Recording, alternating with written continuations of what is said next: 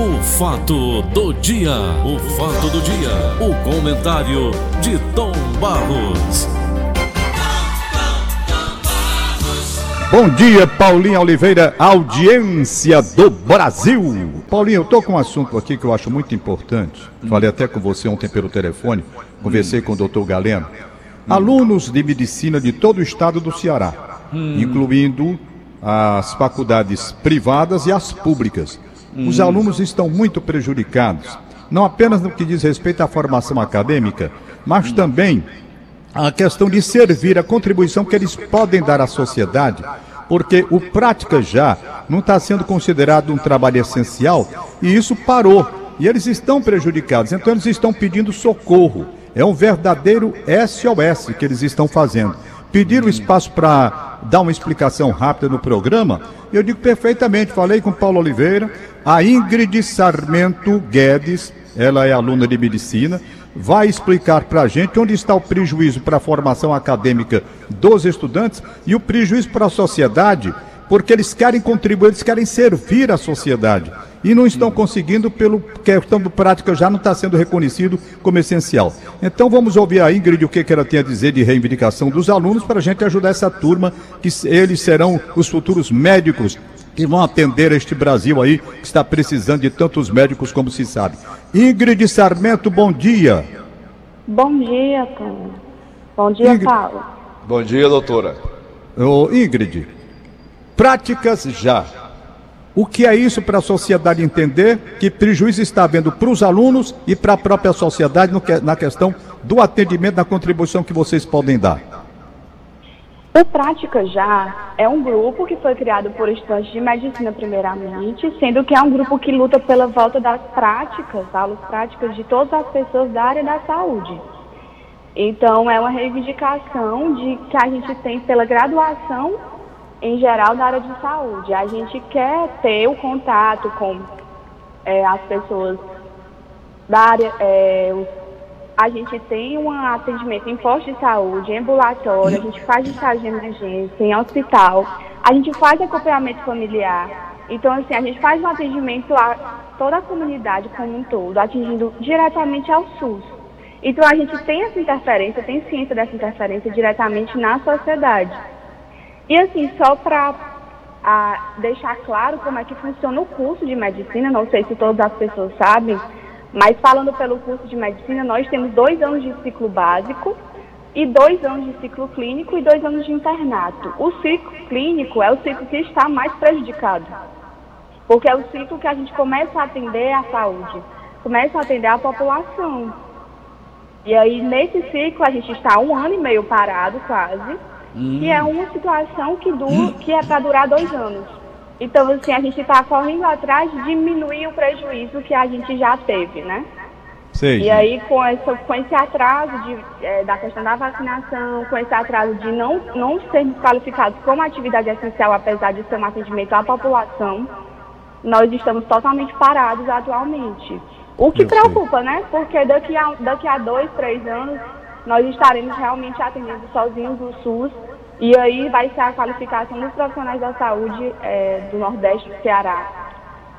Pois e é não. uma situação bem preocupante. Eu sei. Portanto, Paulo, você observa que eles estão reivindicando a volta do Prática Já. O que é isso? O atendimento direto à população, num serviço que eles fazem espontaneamente, que, e claro, fazendo parte do aprendizado também, mas é uma coisa que traz prejuízo para a sociedade. O que é que eles querem? E eu vou perguntar agora a Ingrid Sarmento Guedes. Vocês Mas são estagiários, Tom vacinação? Ô, Tom, Oi. são estagiários. Isso, Paulo. São alunos de medicina que prestam aqueles serviços.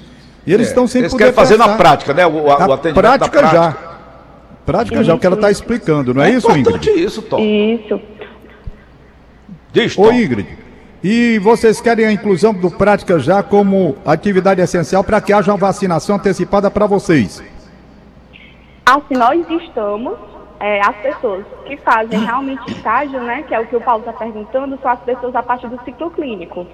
Que estágio que é atender, a gente atende ambulatório, tem pessoas que precisam de um acompanhamento frequente. Por exemplo, pessoas que têm uma doença renal crônica, que não podem parar, independente de pandemia, e aí eles estão prejudicados em geral, porque nós desafogamos o SUS.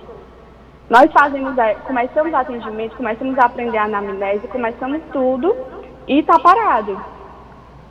Paulo, é um assunto sério, né, Paulinho? Muito sério, tu é doido. Tu é doido. E olha, ela falou no, no- no pessoal que tem esse problema, né, de diabetes, essa coisa toda. Rapaz, eu ficaria morto de feliz receber uma pessoa dessa aqui na minha casa, Tom Barros. Ficaria morto de feliz. Por que não esticar a mão, estirar a mão para esses alunos aí que querem? E aí, Tom, o aprendizado é maior, né? Não, porque estão É aprendendo, claro. aprendendo na prática. Bom, eu estou passando essa mensagem aqui. Acho que o governador Camilo Santana acompanha sempre. Se ele não acompanha sempre por outras Acompanha, atividades que que, tem no horário, tem a assessoria dele que sabe. Considerar o prática já como essencial para facilitar, portanto, a vacinação desses alunos que vão entrar em contato direto com a comunidade. Eu acho que a reivindicação procede e fica no ar, portanto, o pedido. Ingrid, mais Então, alguma coisa, somos, Ingrid? Nós somos, nós somos da primeira fase de vacinação, que é um outro movimento que é o Vacina para a Saúde, que ele reivindica, porque a gente ainda não foi vacinado. Não, existe, não existem acadêmicos vacinados. E nós estamos na primeira fase de vacinação justamente pela, por essa necessidade que o SUS tem de alunos. Entende? Atendendo, já realizando a, a consulta. Eu sei. E é isso que eu também, como você levantou aí, que eu queria reivindicar. Que atraso é esse na nossa vacina? Nós ajudamos idosos, nós ajudamos a sociedade em geral. E, ele- e a sociedade a gente vai continuar ajudando quando se formar. Então a gente está esperando isso. Tanto o retorno da prática, que já voltou alunos de nona série de ensino fundamental, e nós não tivemos resposta de nada. Tá bom, Nunca nós, nós somos é, tidos como essenciais. Tá Eu certo. sei. Doutora Ingrid. Doutora Ingrid, Paulo Oliveira, bom Olá. dia para a senhora. Bom dia, Paulo. Olha, eu queria recebê-las aqui em casa. Tem bolo, tem tapioca. O que é que a senhora gosta de tomar no café da manhã? A gente, nós iríamos com certeza. A gente adora receber a gente. Tá bom, Ingrid. Um grande abraço. Mais alguma coisa, Tom, com ela? Não, pessoal, tem mais alguma coisa a acrescentar a esse pedido, essa reivindicação, hein, Ingrid? Não, eu queria agradecer o espaço mesmo e que a população também entendesse que é uma reivindicação pelo direito nosso. Tá certo. Ingrid, vamos fazer o seguinte: depois desse apelo, dentro de um programa de audiência do Paulo Oliveira, que é a audiência do Brasil, acredito que haverá repercussão, alguma resposta. Se não houver, você entra em contato comigo ou com o Paulo, sabe? Para a gente reforçar esse pedido até conseguir que vocês voltem ao Prática Já, que é essa atividade, e também ao direito à vacinação, já que vocês vão estar expostos tendo de- contato direto com o público, ok? Ok, muito obrigada e bom dia para vocês. Bom dia. E são- se não houver retorno, Tom, fala- falaremos amanhã novamente. Exatamente. Se não houver retorno, de contas, é um falaremos depois de amanhã serve- É, é duplo, Paulo. É para a formação acadêmica deles e para a atividade É junto ao importante público. demais. Né? Muito importante. É muito importante. Tom Barros, Senhor. por falar em saúde, por falar em saúde, eu vi tanta matéria esse final de semana. Quando eu liguei, quando você ligou para mim, eu estava assistindo alguma coisa lá muito interessante. Sei. Alguns governadores que assumiram agora em janeiro pegaram seus estados quebrados, falidos, Isso. principalmente com salários atrasados. Isso. Nós tivemos lá o Rio Grande do Sul, nós tivemos o Amazonas, Rio de Janeiro. Rio Grande do Norte. Quando chegou o auxílio da, da Covid, assumiram o ano passado, é o ano Sei. passado. Quando chegou o auxílio da Covid, bilhões e bilhões e bilhões de reais, eles pegaram o dinheiro para a saúde e resolveram aplicar pagando funcionalismo público dos seus estados. Então, isso não é irresponsabilidade tanto, tanto de quem deixou o buraco, como também o, o que foi tapar? É, você não podia tapar o buraco com dinheiro que veio para a saúde, destinado especificamente para combater a Covid. É. Aquele dinheiro tinha uma destinação. Do próprio funcionalismo, né, Tomás? A saúde do próprio funcionalismo. Exatamente. Então, se você desvia para outros fins, está errado e tem que responder por isso. Afinal de contas, o dinheiro, o nome estava dizendo auxílio emergencial. Por que emergencial? Porque decorrente da necessidade de um trabalho para atender a população doente. Naturalmente para hospitais de campanha, eh, respiradores, essas coisas aí, que eu não sei nem o nome de tudo. Pois bem, para comprar e atender a população, o dinheiro tinha que ser especificamente e necessariamente para esse setor. E nunca desviar para pagar quem tem responsabilidade com o funcionalismo, o Estado, que arranjasse um outro meio. Mas usar o dinheiro emergencial, não. Não tinha condição.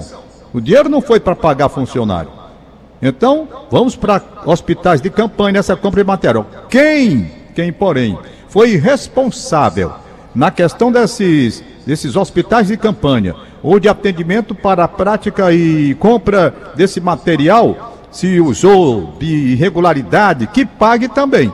Que haja uma verificação por parte da Polícia Federal, Ministério Público, etc., os órgãos fiscalizadores de uma forma geral, para saber quem utilizou bem o dinheiro. Então vamos dividir as duas coisas. Vamos lá, para não hum. confundir.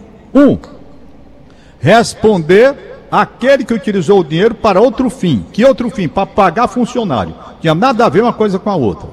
Tem que ser punido. Dois, também punidos aqueles que receberam o dinheiro emergencial e não souberam aplicá-lo com responsabilidade. Uhum. Se desviaram para hospital de campanha, compra de material acima do preço, qualquer irregularidade, então que haja apuração para que também responda. Porque uma coisa é clara, ostensivamente clara: o dinheiro era para ser usado com extrema responsabilidade, aplicado também e exclusivamente para esse atendimento que o nome está dizendo, em virtude da crise do coronavírus. Daí o nome emergencial. Entendeu? Então há muita irregularidade. Eu acho que essa CPI, se não for para o viés inteiramente político, como hum. eu desconfio que pode ser, poderia ser um canal para levar à descoberta de muitas irregularidades praticadas no âmbito desse recebimento e utilização do dinheiro emergencial. Ô Tom, ah. na sexta-feira você comentava, pegaram o nosso dinheiro, nós aposentados, INSS. Né? É. Instituto Nacional de Seguridade levando, Social. todo mês leva o meu aqui. É, o meu também, é só o seu não. É, o nosso. Ou que chegou isto. Pois bem. É, depois eu lhe conto a história do hum. que aconteceu lá em Itapajé, para terminar. Mas foi do egoísta, você vai ver. Então você vê. Pegaram os 30 anos do nosso dinheiro, de quem paga INSS, aí construíram a ponte de Niterói. Ah, começaram a construir a Transamazônica. Começaram a tal da Itaipu Nacional. E mexeram com tanta coisa deste país e nada foi para frente com esse dinheiro que eles gastaram. Ainda bem que saiu só a ponte saiu, o resto nada. Agora foi, estão pensando em concluir essas obras deixadas aí. Mas o dinheiro foi todo gasto e nós continuamos pagando. Nós trabalhamos, que somos aposentados, descontando o salário da gente, é, dinheiro que eu não sei para onde vai. e aí, é um crime, né? Isso é um crime. É um é. crime que foi perpetuado. É um assalto, não, é não, Tomar um assalto, um assalto, a mão desarmada. Oficial. Eu digo sempre, Paulo, que o pior assalto é o assalto oficial. Por quê?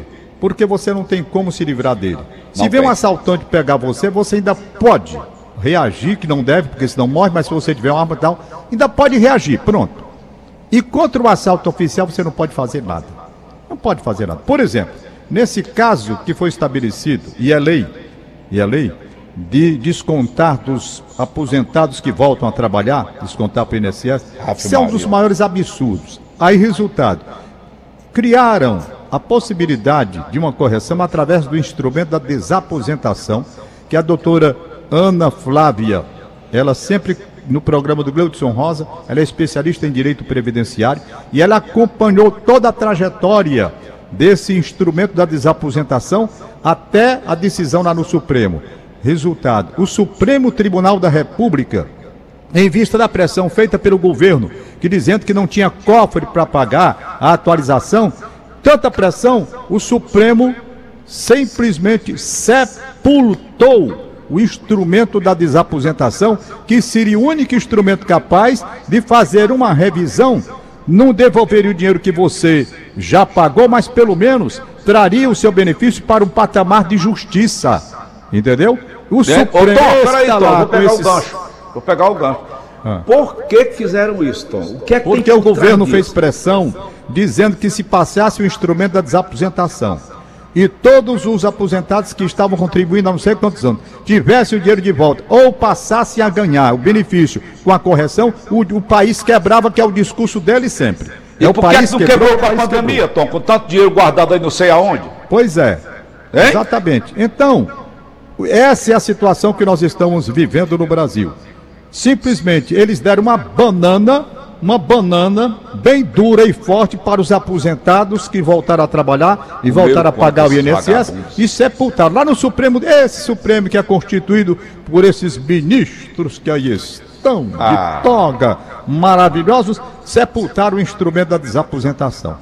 Um crime que fizeram. E agora você não tem meio jurídico, conforme a doutora Ana Flávia explica no programa do Gleudson Rosa, não tem meio jurídico para fazer esse tipo de coisa. Né? E É, mas vamos vai- pagar até o fim da vida. Para você ter uma ideia, Vai processar por besteira, arranjo mil coisas. Arranja.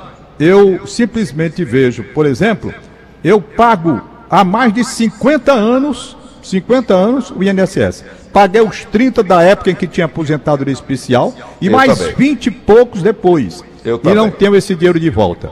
Um dinheiro que eu poderia estar depositando aí em outro lugar, né?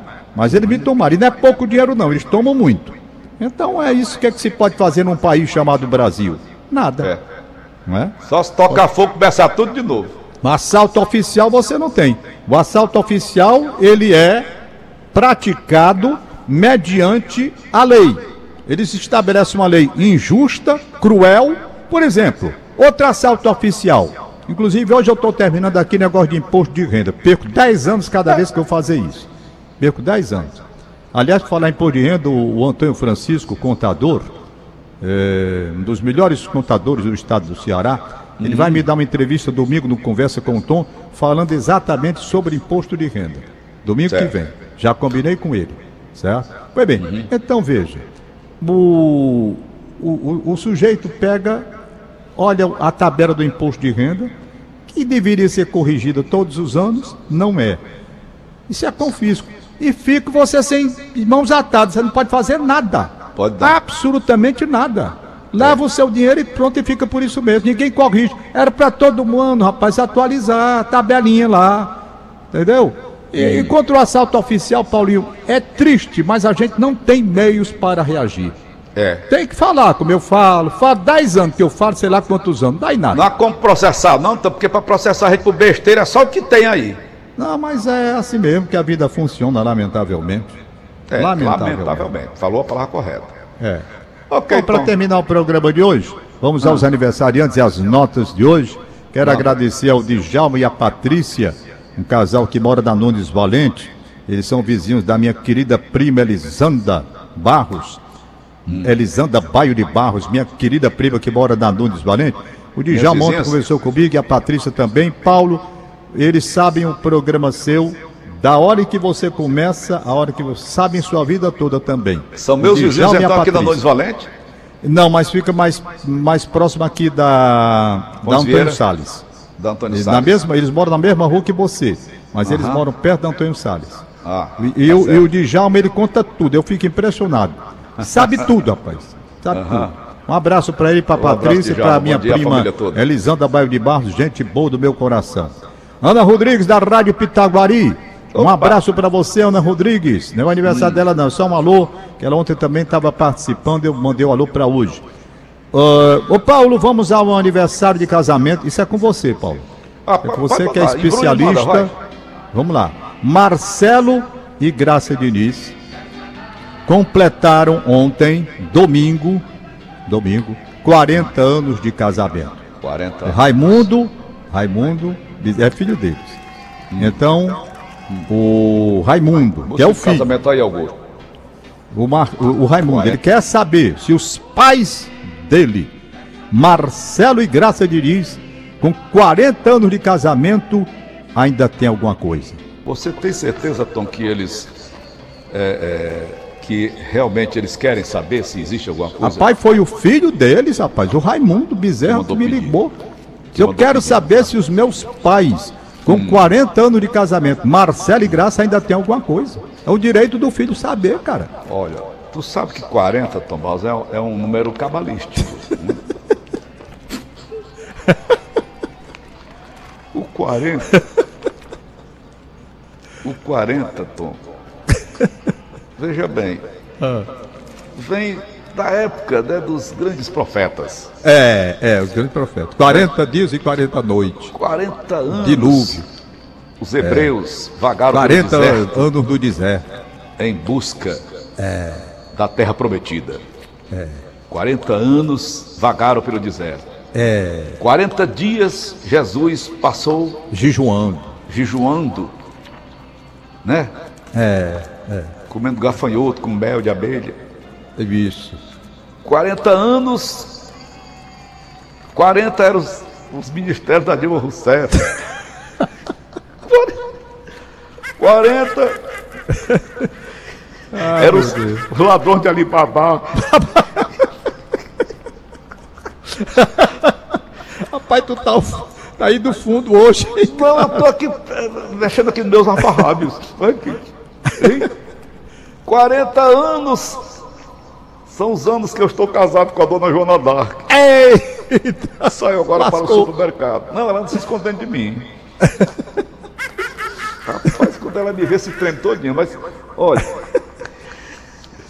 Chega a época da- do, do cansaço sexual. Ah, É uma época difícil. Eu estou passando por isso nesse momento. Não que eu esteja já, né, dobrando o cabo da boa esperança. Boa cochou, não tô não. Mas se tiver amor entre os dois, aí Sim. tem, Tom, viu? tem? Eita, rapaz! Você vai na farmácia, tem, em toda esquina tem uma hoje, É. aí co- compra um Tadaláfila, 5mg. Pra quem tem Abraço, Marcelo, abraço. Abraço, Graça. Cuidado com o coração. Cuidado não, vão se ceder aí. Abraço, Raimundo. Valeu, desculpe a brincadeira. É. Abraçar aqui o doutor, De- o doutor Delano. Doutor Delano, por sinal médico, muito amigo do Marcos Túlio, que é médico também, ouvinte nosso também pela manhã. Doutor Arthur, Nosso bom dia. doutor Delano, ele, Doutor Delano. é- ele é cirurgião, cirurgião geral, é oncologista, É o médico meu muito... médico, Tom, de coração. É, mas o teu é o, é o outro, é o Delano, que inclusive tem um consultório aí perto da televisão. É, o meu doutor Delano é aí, na, pertinho da Esse, rádio, da televisão. esse daqui é um Delano, mas é cirurgião geral e oncologista, né? Tratamento Ah. de câncer, essas coisas. Então tá ouvindo a gente todas as manhãs. Marco Túlio tá ouvindo a gente todas as manhãs.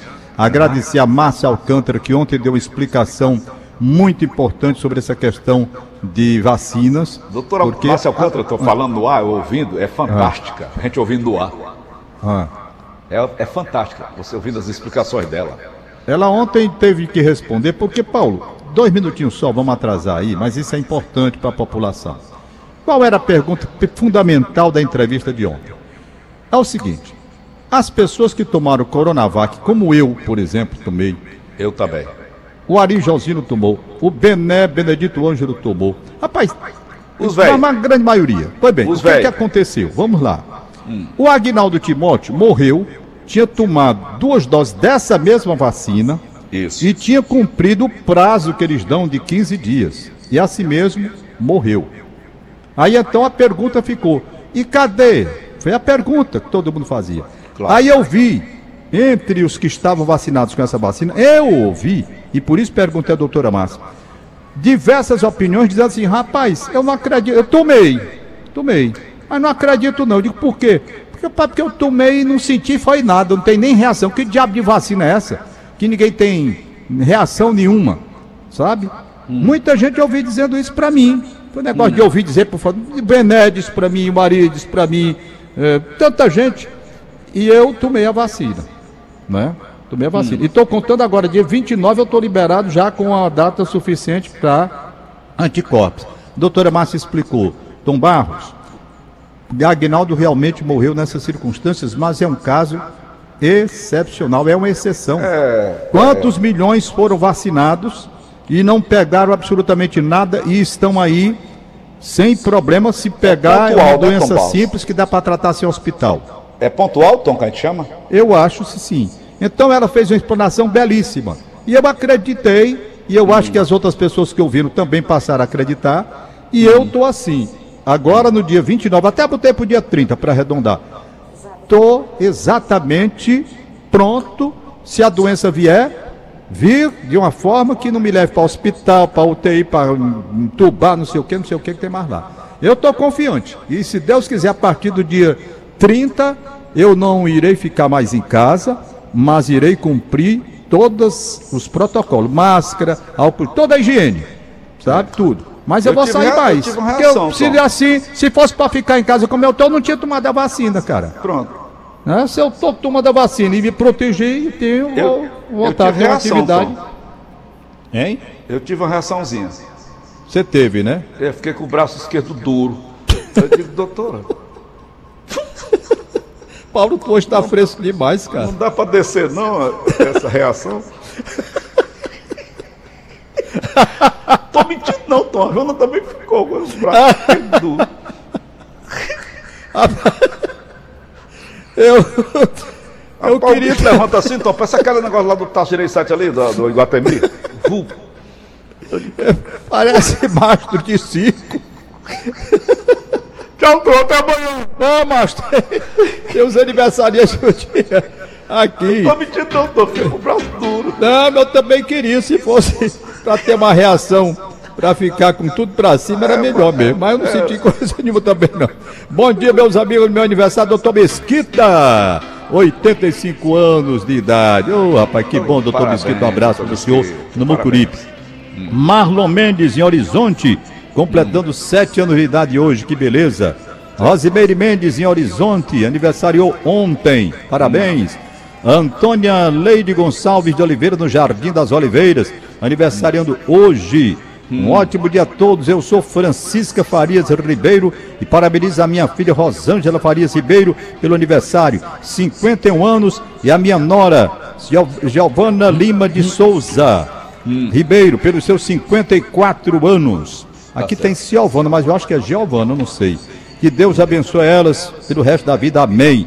Paulo, manda um alô pro meu pai, João Paz. Ele está aniversariando hoje, ele mora em Baturité. Que beleza. E pronto, Paulinho. Ai, não, tem aqui a Inês Cabral. Aniversariando José Moreiro Barros, da loja maçônica. Um abraço para ele. Tchau, Paulo. Valeu, Tom. Acabamos de apresentar. O fato do dia. O fato do dia. O comentário de Tom Barros.